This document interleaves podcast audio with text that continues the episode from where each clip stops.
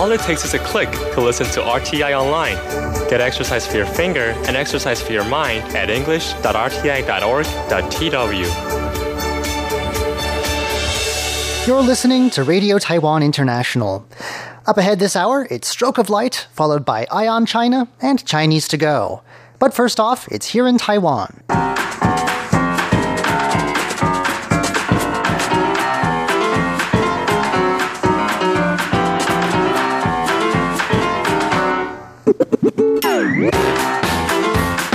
Hello and welcome to Here in Taiwan. Today is Thursday, February 21st. I'm John Van Trieste, and joining me here in the studio today, it's Shirley Lin. Hi, John. And Paula Chow. Hello.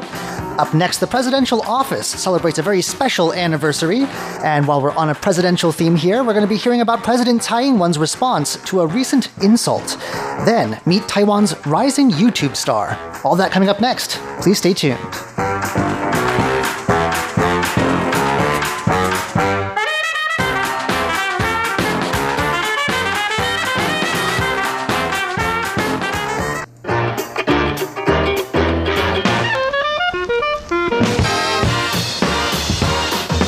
Presidential office is a very special and very prominent Taipei landmark. It's uh, difficult to miss if you're in the area. It's got a nice big brick spire in the middle. That's sort of its defining feature, I guess. And uh, it's in a very celebratory mood these days. There's a big anniversary that's just happened in the building. Yes, uh, we're talking about the uh, centennial of uh, celebration of the building itself. So the building has turned 100. A hundred, yes. Um, maybe I should give a little bit of the background of this building first. Right, because it wasn't a presidential office until a bit later in its history. You're right. Um, it was built in 1919 during the Japanese colonial period, and originally it served as the office of the empire's uh, governor general. When Taiwan was under Japanese colonial rule. Right. And uh, it went through some major renovation after World War II when it was uh, seriously damaged during the war, and later designated as the office of the highest rank official of the Taiwan government in 1950. And so it's celebrating its 100th uh, birthday. And uh, um, the presidential office uh, made a an animation. And um, you should see the animation. You, I was expecting to see some people in there. Maybe at least President Tsai Ing was saying something or something like that. but it was all past. yeah, and and it was all just graphic and visual design the whole thing through. Well, I mean, that makes um, it that gives it an international reach, right? You don't have to translate anything. You're right. You're right. Because uh, it was uh, it presents the idea of moving forward with a speed while looking back at the hundred years of history of this building, and the music that's used in the animation is infused with Eastern and Western instruments, with uh, modern and traditional style of music to it uh, to reflect the diversity and inclusion of Taiwanese culture. So in the um, the video itself, um, it had like it started with these red bricks, which is really mainly what the building is built is made of. Is that red bricks, right? the, it has that red, red brick look, doesn't it? Right, and and then um, and then they were like you know I don't know the graphic was kind of like moving upward and forward and all the kind of zooming in and zooming out, and then there were like words kind of like um, interspersed within the graphics. Sounds kind of disorienting. Y- yeah, in a way, you know, you, you, should, you should see it. But it was in Chinese and English. I mean, with certain words interspersed throughout the video in Chinese and English, like accumulation, uh, pluralism, rise, forward, imagine. Words and the last word positive was meanings. yes, and the last word was future. Okay. so it makes sense. Everything was just going kind of like going upward, you know. Um, anyway, so in fact, the president's office for the past two years has been organizing different events and exhibitions, you know, with regards, with regards to the centennial, and um, so including like holding farmers markets in cooperation with the Council of Agriculture, and this is interesting. Receiving a special group visit from Star Wars fans. was was there were any of the Star Wars actors there? I don't get that. I don't know, exactly, but um, uh, maybe you know, maybe that's why the animation is so graphic. You know, it's like all this visual design. someone who was a fan thing. of Star Wars did it. You think? Who Is knows? Star Wars inspired? right? That was and an then, odd turn there. Right. And then following the release of this, you know, animation, the president office plans to kick off a series of events in March next month. Uh, for one, featuring a photography contest award, an exhibition. It didn't go into detail what kind of exhibition, a marathon race through the building, and then the launch of commemorative stamps as part of the campaign to celebrate 100 years of the building.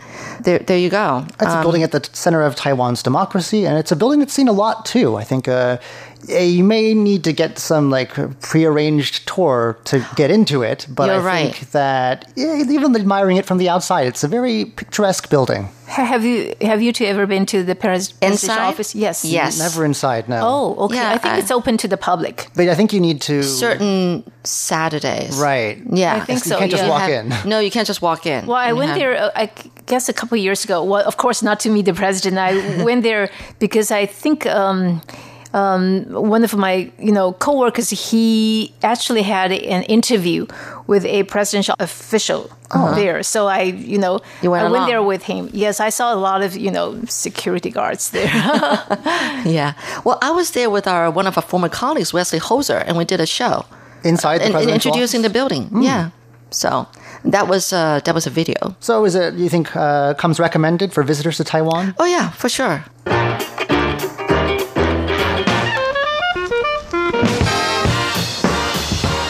While we're on the topic of presidents, President Tsai Ing-wen has been in the news this week uh, for a rather interesting reason. Uh, it all started when a English teacher at a high school in southern Taiwan wrote up a sort of a quiz for the class, and one of the uh, one of the questions had well i'm just going to read it. It contains an expletive. Uh, we're not going to tell you which one. You can look it up yourself if you're really that interested. But um, anyway the question wrote quote president tsai english bleep made some silly blank in her speech and students were asked to fill in the blank with one of the following amateurs disasters parades or comments now, this may be a bit confusing to people who don't speak Chinese, not the expletive part, but the Tsai English part.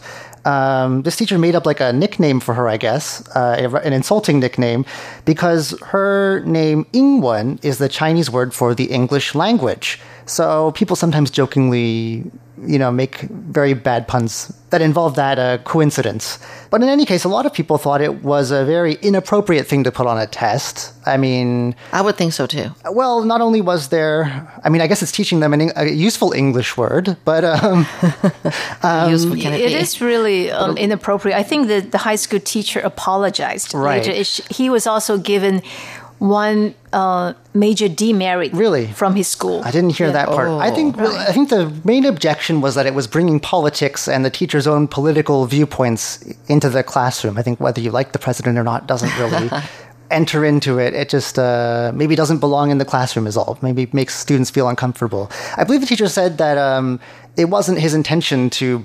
you know, bring his political viewpoints into the test. I'm not sure if everyone buys that or not. Anyway, um, a lot of people were wondering how the presidential office would respond to this. Uh, and so the president took to social media to give a response. And so she decided to give an English lesson of her own. That's how she decided to, to deal with this, this uh, not, I don't want to say scandal, but a big news story this past week.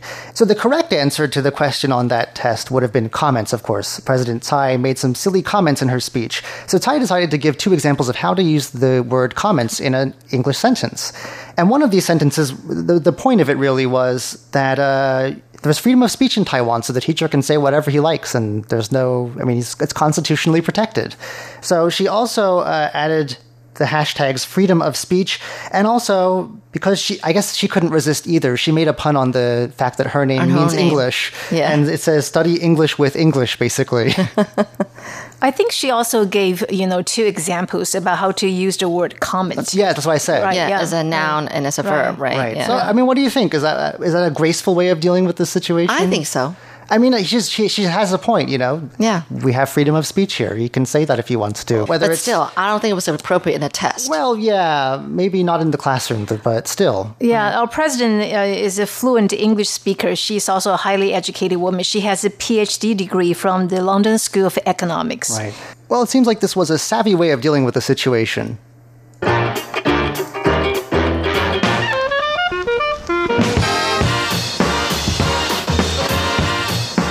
Here in Taiwan, a new YouTube star has been born, and uh, she's bringing science to the masses.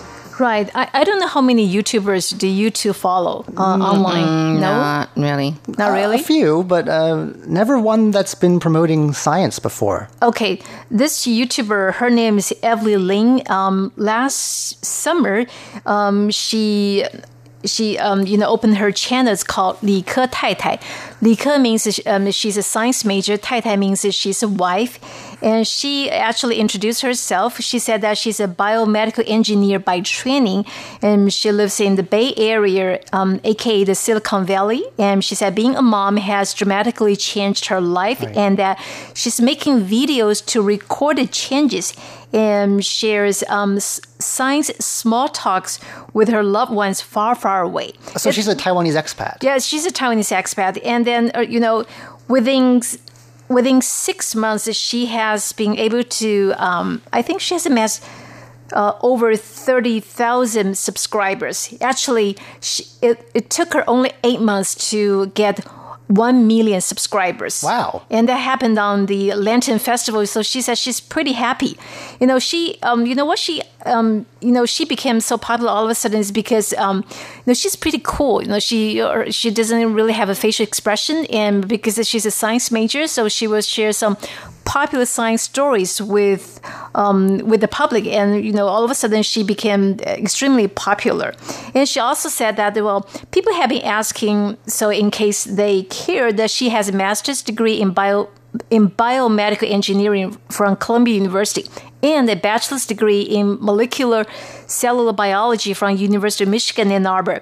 But she said that she hopes her visitors enjoy the content she creates regardless of her degrees. Right. Sure.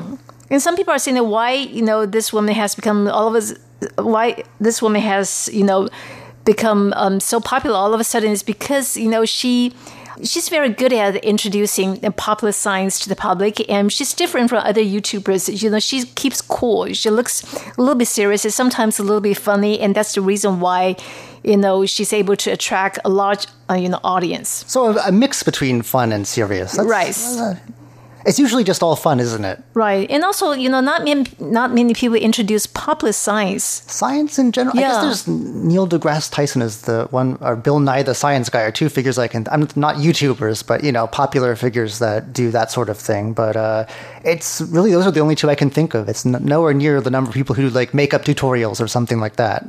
Right, but if you're interested in popular science, you can check it out. It's Li Ke Tai. That's L I K E T A I T A I.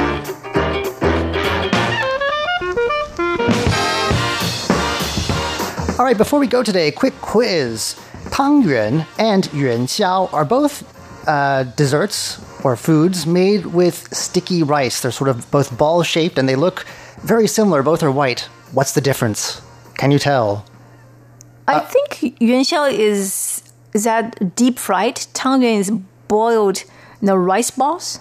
Am I right? Oh, wow. I'm You got the totally right confused. answer. Oh, really? That's Yes, the correct answer? That's part of the right answer. I have an ar- article here from Taiwan News because uh, I think people mix these up sometimes, don't they? Right. Um, we've just had the Lantern Festival, and a lot of people say that that's when you're supposed to eat tangyuan, but actually, it's I think yuan xiao is the, actually the correct No, dessert to eat for really? We've been wrong all That's this time. what it says here. Um, the differences, in, in addition to the way that they're prepared, also include their fillings. Tangyuan can be both sweet and or salty, savory. And um, let's see, the tangyuan are usually served, or originally were served with things like sugar, sesame, and lard inside as a filling, whereas yuan xiao start originated later on in history, and they used things like uh, hawthorn fruit, preserved additives, bean paste, and sugar. So both have the sugar in common, I guess. But uh, yeah, I think people say let's eat tangyuan, and we've been, we, we get it wrong. Right. I like the food because I eat a lot. Paula doesn't care either way. right. All right, well that does it for today's edition of Here in Taiwan. I'm John Van Trieste. I'm Shirley Lin. And then Paula Chow. Don't go anywhere just yet. Coming up next, it's Stroke of Light, Eye on China, and Chinese to Go.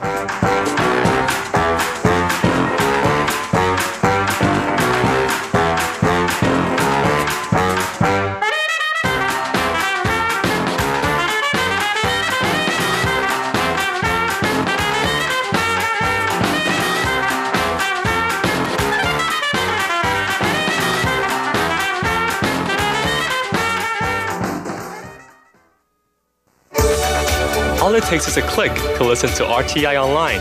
Get exercise for your finger and exercise for your mind at english.rti.org.tw. This is Radio Taiwan International.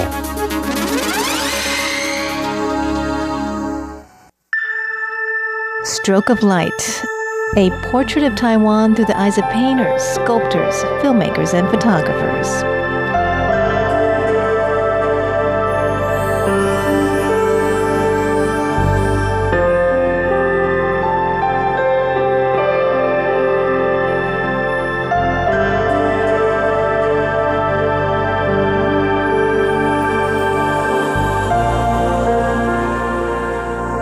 Hello and welcome back to Stroke of Light. I'm Jake Chen. This week, we will continue our tour of the exhibition of European paintings currently held at the National Palace Museum in Taipei City.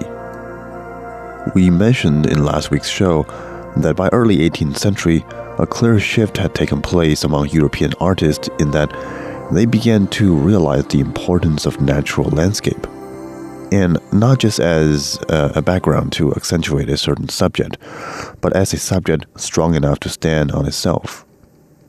In the next 200 years, many artists have joined the trend, and as a result, we saw an explosion of very unique interpretations of landscape.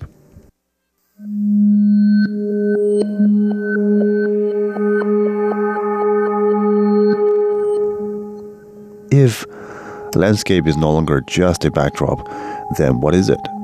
What role does it play within the frame?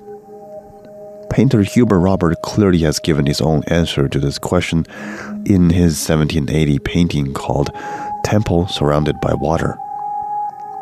In the painting, we see an ancient Roman Empire temple sitting right in the middle of the background, in all of its decrepit and decayed beauty.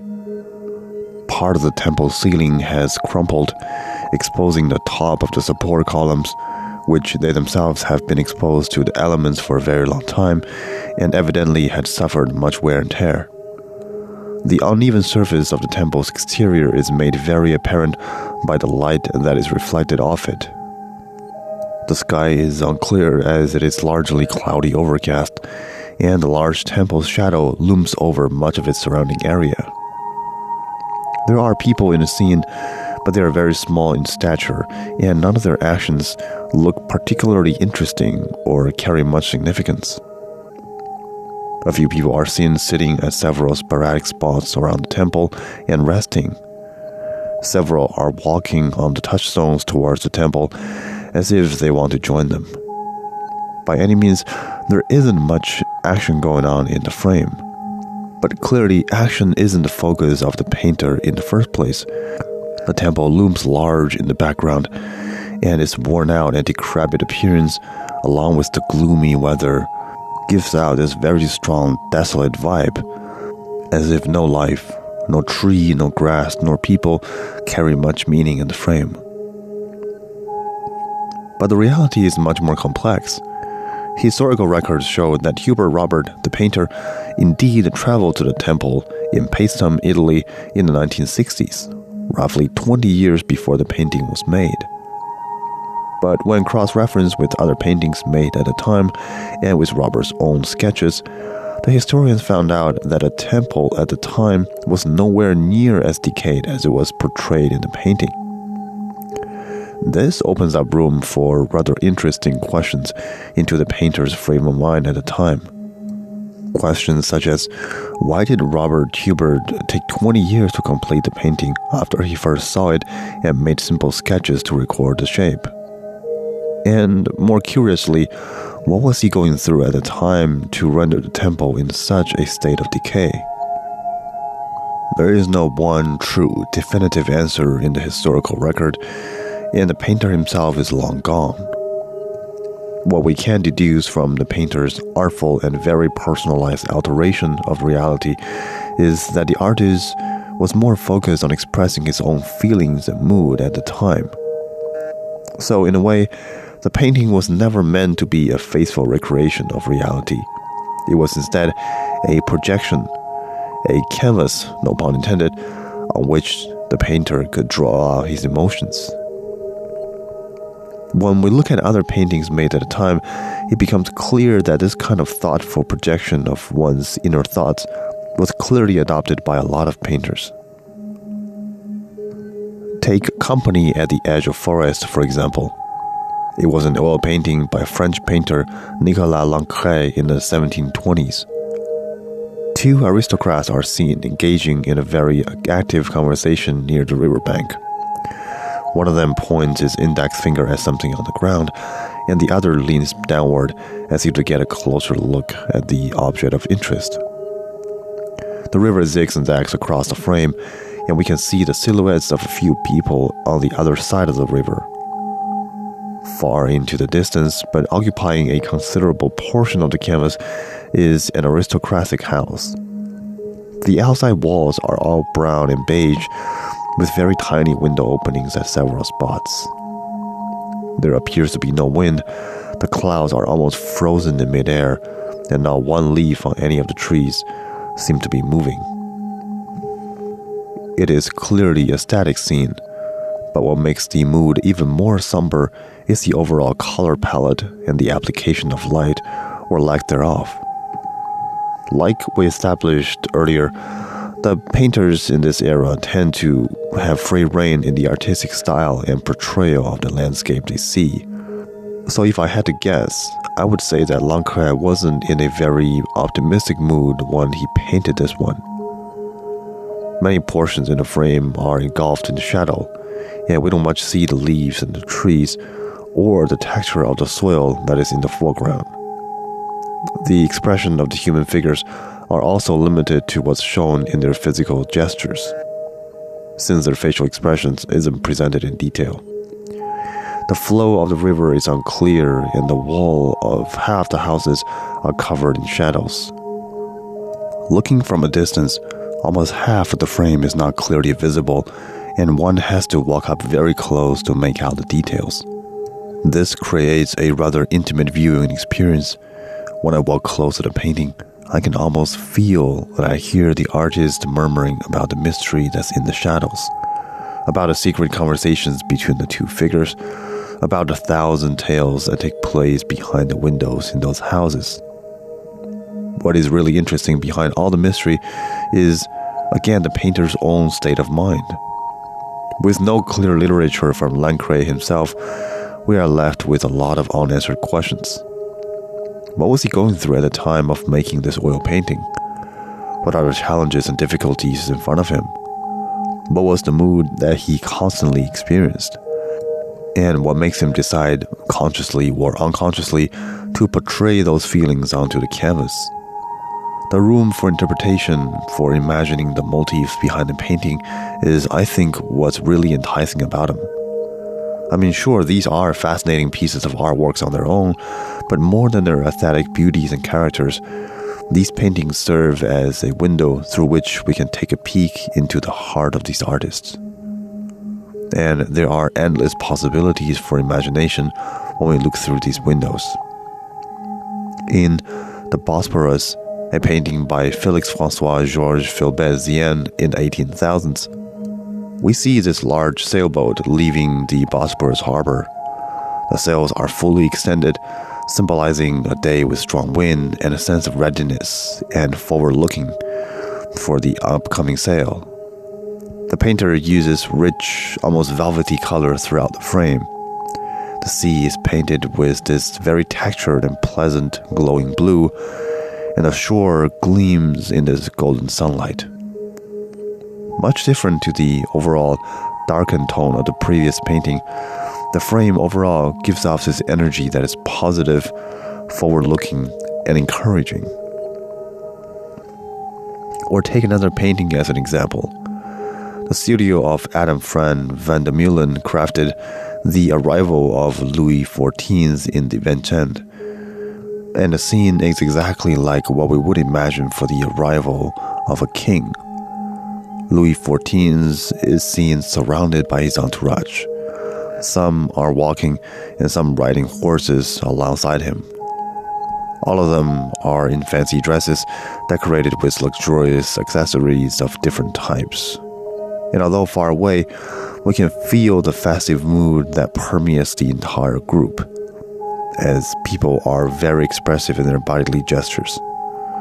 Some raise their arms, some embracing one another, some showing signs of flattery by kowtowing, and some are rather smug in their posture.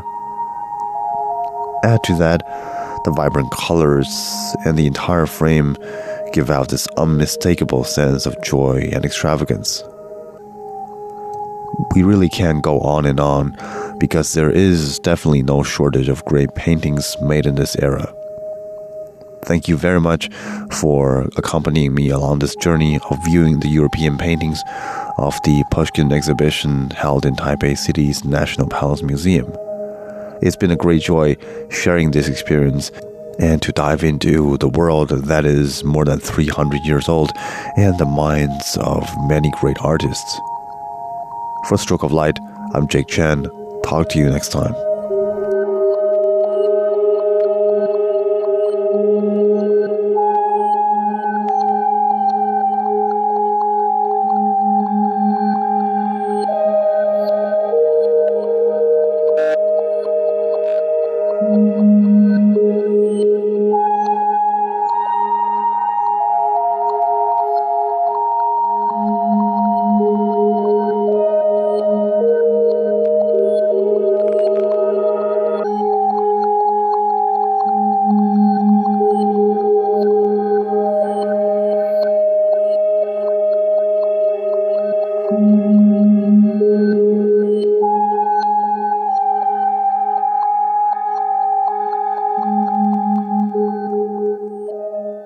What do you know about Taiwan? I know who the president is. What about their local music and food? Well, hmm, what do you suggest? Tune in to Radio Taiwan International. Here at RTI, we offer the authentic Taiwan experience. You hear the sound of remote attractions, the local food, music, the lives of real Taiwanese as they live it. Visit english.rti.org.tw. Listen to the real Taiwan.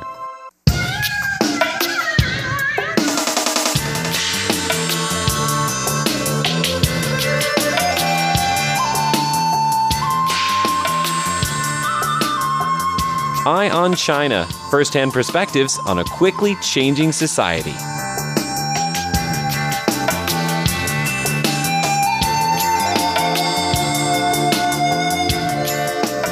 Hello and welcome to Eye on China. I'm Natalie So. I'm speaking with Ian Easton, the author of The Chinese Invasion Threat, about if China could invade and take over Taiwan. Easton tells us it would not be easy from the Chinese military perspective, Mother Nature is actually on Taiwan's side of the fight. Uh, why is that? It's because from November until March, uh, we see really, really uh, scary gales in the Taiwan Strait. And, uh, and then, of course, uh, we have a relative period of calm in the spring around uh, April and May, but then the, the plum rains start, and then we have typhoon season from July until September. And so, of course, typhoons make, uh, or even the threat of a typhoon or a tropical storm makes amphibious operations uh, impossible to execute. So there's the weather factor. There's there's the terrain. So Taiwan only has 14 beaches which are suitable for uh, amphibious landings. Out of those 14 beaches, really only two beaches are big enough where you could land a, a really significant sized uh, unit. You know, many thousands of men at one go. And both of those beaches are located in basically in the middle of nowhere, in, in areas where, uh, for other reasons uh, relating to the terrain, the distance from China, uh, and other factors, it actually wouldn't be very strategic for China to land in those areas. So the, the beaches don't really allow uh, for uh, good prospects for China to invade Taiwan. And then there are the currents and the tides, which are very unpredictable and they're very dangerous for an amphibious attack.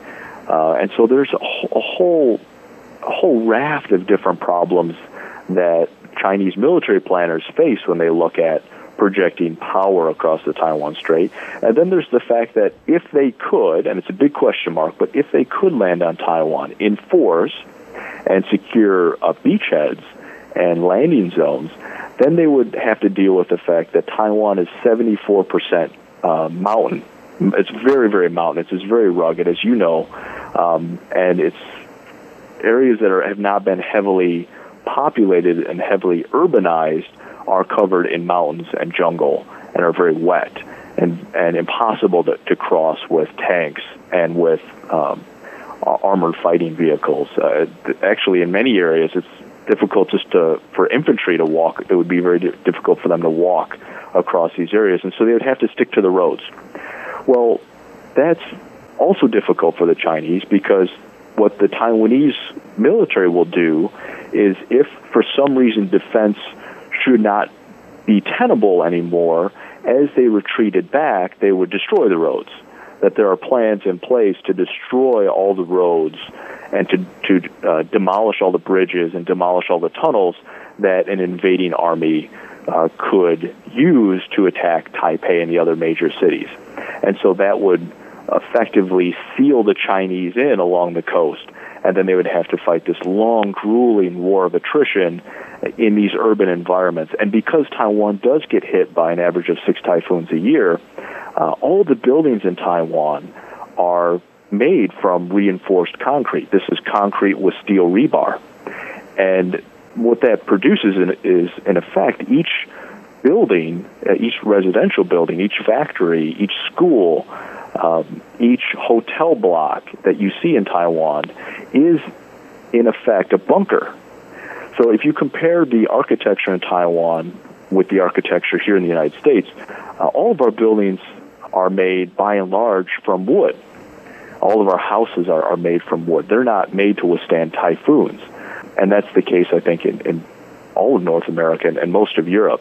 What's very different in Taiwan, because of the typhoons, because of the weather conditions, uh, everything is made from this uh, reinforced uh, concrete. And because there's always a chance of the uh, water being knocked out by a typhoon, all the buildings have water reserves right there on the roof. And so, uh, in that sense, Taiwan is also very well prepared to face an attack from China as well. So now I feel much better about our typhoons. it's toughened us up a little bit here. It really has. It really has. That, that's really fascinating. Um, well, you had mentioned um, that you know we could prevent the U.S. and Taiwan could prevent a war happening if we had the right strategy. So, what would you say that strategy needs to be? Well, I think we need to stop thinking so much about tactics. Most American uh, researchers like myself uh, most American uh, government officials, when you start talking about things like Taiwan arms sales or you start talking about things like ship visits to Taiwan, the first thing they ask you is, okay, if there's a war, how is that particular weapon system going to perform? Well, I think that's the wrong question. I think the question should not be, uh, could we win a war if China attacks? I think that's a very important question, but that shouldn't be the first thing we ask. The first thing we should ask is how can we prevent war in the first place? How can we keep Taiwan free and democratic and prosperous? Because Taiwan, of course, also faces the threat of economic embargo from China. How can we prevent um, Chinese attack without having to sacrifice our own national interests, our own vital interests to do so? that that's the first question we should be asking ourselves when we think about things like uh, military to military exchanges, when we think about things like uh, potential new trade deals, uh, when we think about things that we could do to show greater diplomatic support and respect for Taiwan's democracy, uh, and things like arms sales as well. So the first question I believe that uh, strategists here in the United States should be asking themselves is what would the political effects of these different things be? What would the signal be uh, in Beijing? And what would the signal be in Taipei? Ideally, our uh, our signals should be uh, to tell Beijing not to signal to them that it would be a mistake of catastrophic historical uh, significance for them to actually try to invade Taiwan. That that should be the signal. It should be a signal of deterrence that we send to Beijing, and then it should be a signal of reassur- reassurance that we send to Taipei, because Taipei faces a very difficult psychological war- warfare threat uh, from China. That there are thousands and thousands of very capable political officers in the Chinese military who spend their entire careers uh, every day of the week, they're coming up with different propaganda themes, and they're coming up with different ways to use the internet, to use the media, uh, and to use people to people exchanges that go on to spread uh, misinformation, disinformation, to manipulate history, to manipulate the truth in order to demoralize the government uh, in Taipei and and the military and the security services and the people of Taiwan to convince them that resistance is futile. Well, of course, that's a lie. But if people start to believe that resistance to China is futile, then perception becomes reality because it will change the policy choices that uh, people make and ultimately it could undermine Taiwan's democracy. And so I think it's very important that the United States does more to uh, combat uh, Chinese subversion against uh, Taiwan's government. And I think the best way we can do that is to use the political tools at our disposal, the economic tools at our disposal, and the defense and security tools at our disposal to send signals of reassurance to uh, the Taiwanese government and the Taiwanese people. Well, that's good. we hope that the U.S. does that. Well, I think it's a, it's a great book and a great study that you did. Thank you very much, Ian. Natalie, thank you so much. so I much really about Taiwan. Speaking with you. that was Ian Easton, the author of the new book, The Chinese Invasion Threat. Thanks for tuning in to Eye on China. I'm Natalie So.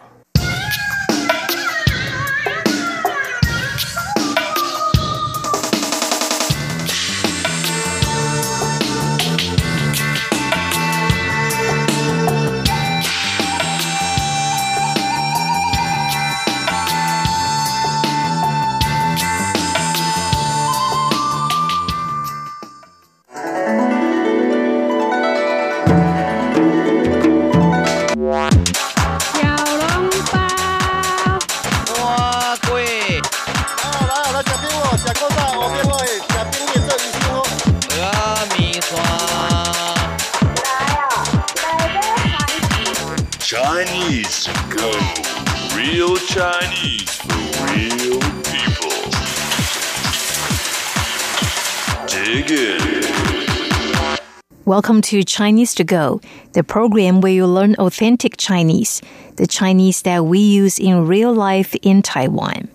We just had a three day long weekend. Let's listen to a conversation.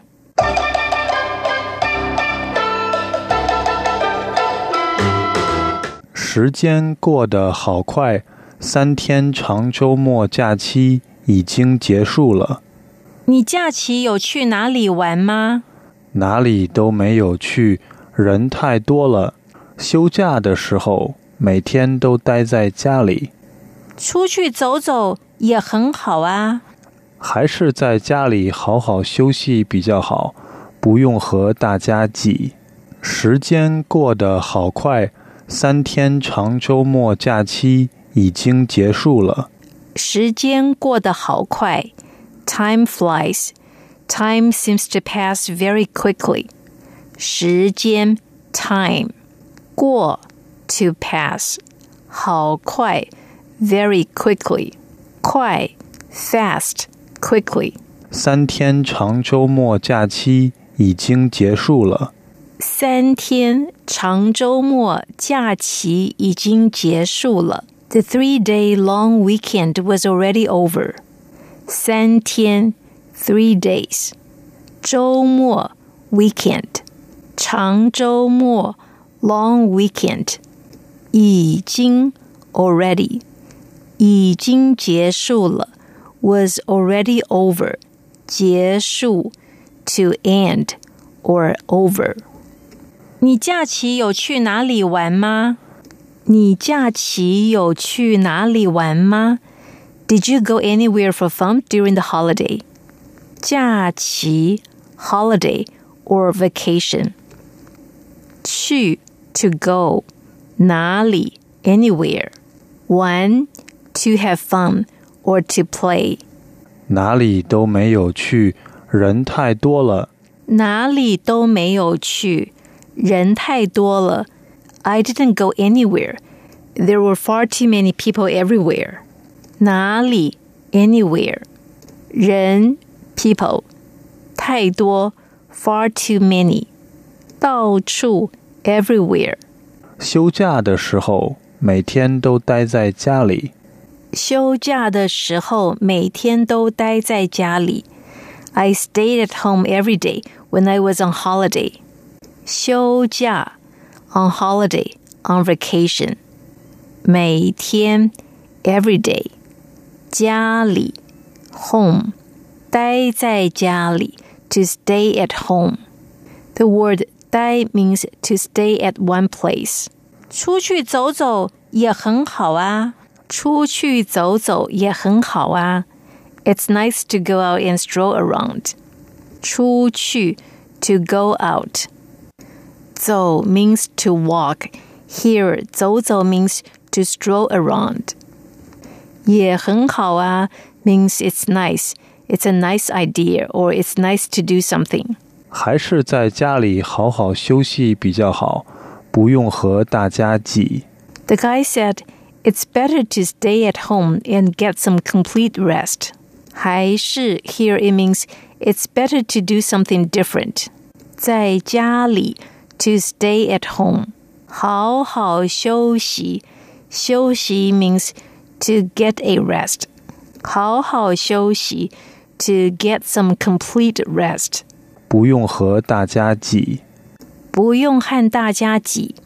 The guy says there's no need to squeezing, to squeeze one's way through or to squeeze through the crowd.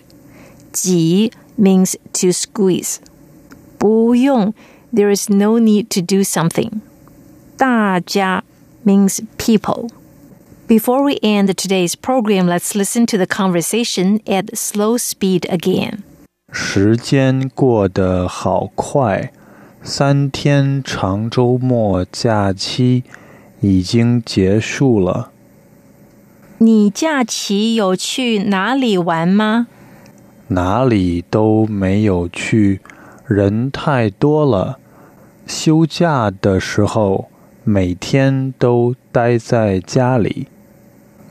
出去走走也很好啊。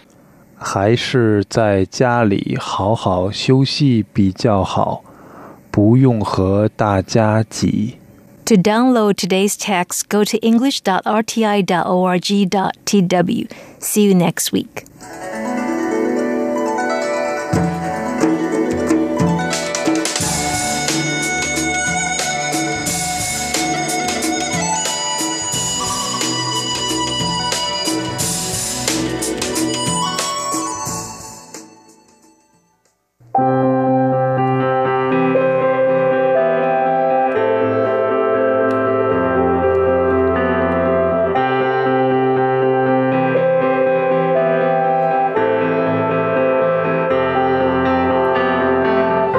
Thanks for joining us today here on Radio Taiwan International. I'm John Van Trigt, back in the studio once again with Shirley Lin and Paula Chow, and we're here to leave you with one more thing. Well, dementia is a health problem that we hear a lot, about a lot in Taiwan, and it's not going away anytime soon, especially as Taiwan's population ages. But uh, there is a new diet or some new dietary advice that could help stave it off. Oh, we're talking about a new study by some Taiwan's uh, prominent academic institutions.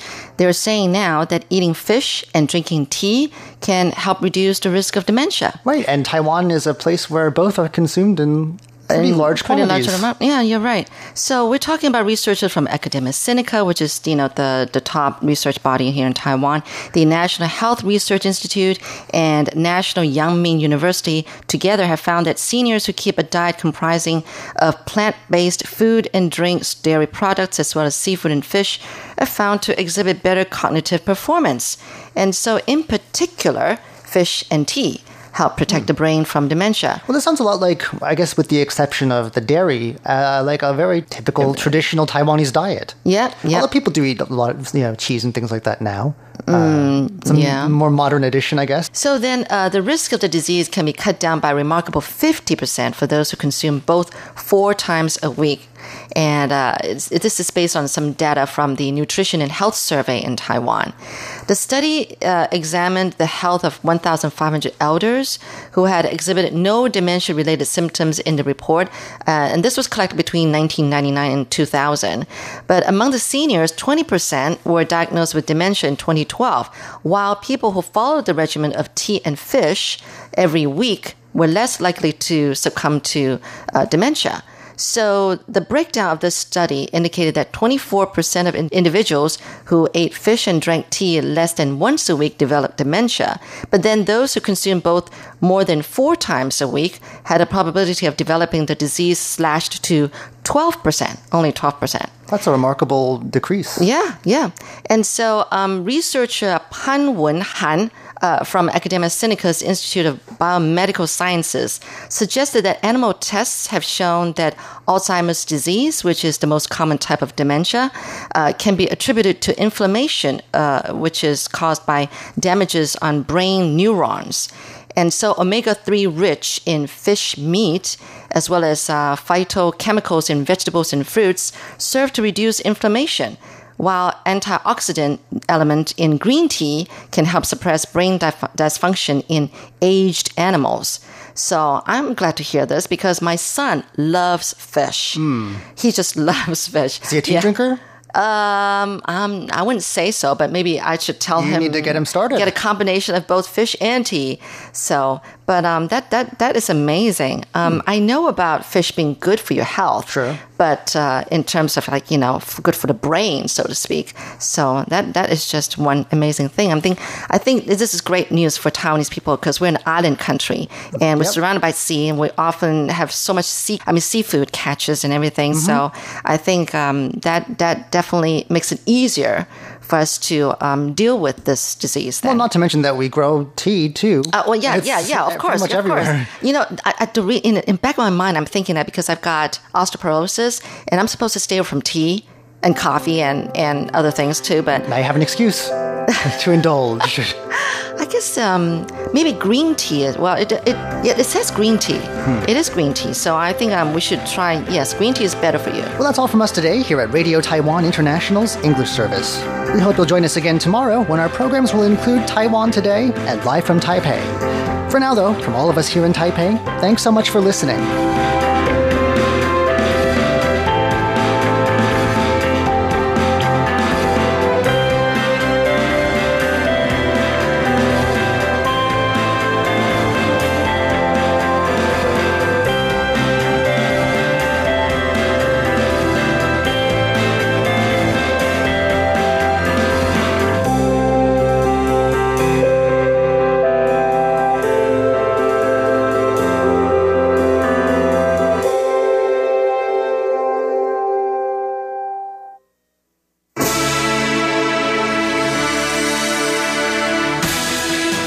Listening to Radio Taiwan International, broadcasting from Taipei, Taiwan.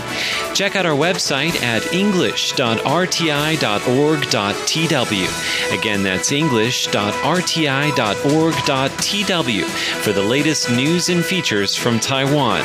You can also listen to our programs and watch videos as well.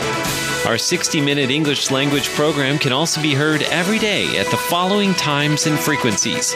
In southern China and South Asia from 1600 to 1700 UTC on 6180 kilohertz. Again, that's in southern China and South Asia from 1600 to 1700 UTC on 6180 kilohertz. And in Southeast Asia from 0300 to 0400 UTC on 15320 kilohertz. Again, that's in Southeast Asia from 0300 to 0400 UTC on 15320 kilohertz. We'd love to hear from you. Please send your comments to P.O. Box 123 199, Taipei, Taiwan. Again, that's P.O. Box 123 199, Taipei, Taiwan. Or send an email to rti at rti.org.tw. Again, that's rti at rti.org.tw. Also, visit us on Facebook. The address is fb.me forward slash Radio Taiwan International. Once again, on Facebook, we're located at fb.me forward slash Radio Taiwan International for videos, photos, and news of interest from Taiwan. Thank you once again for listening to Radio Taiwan International.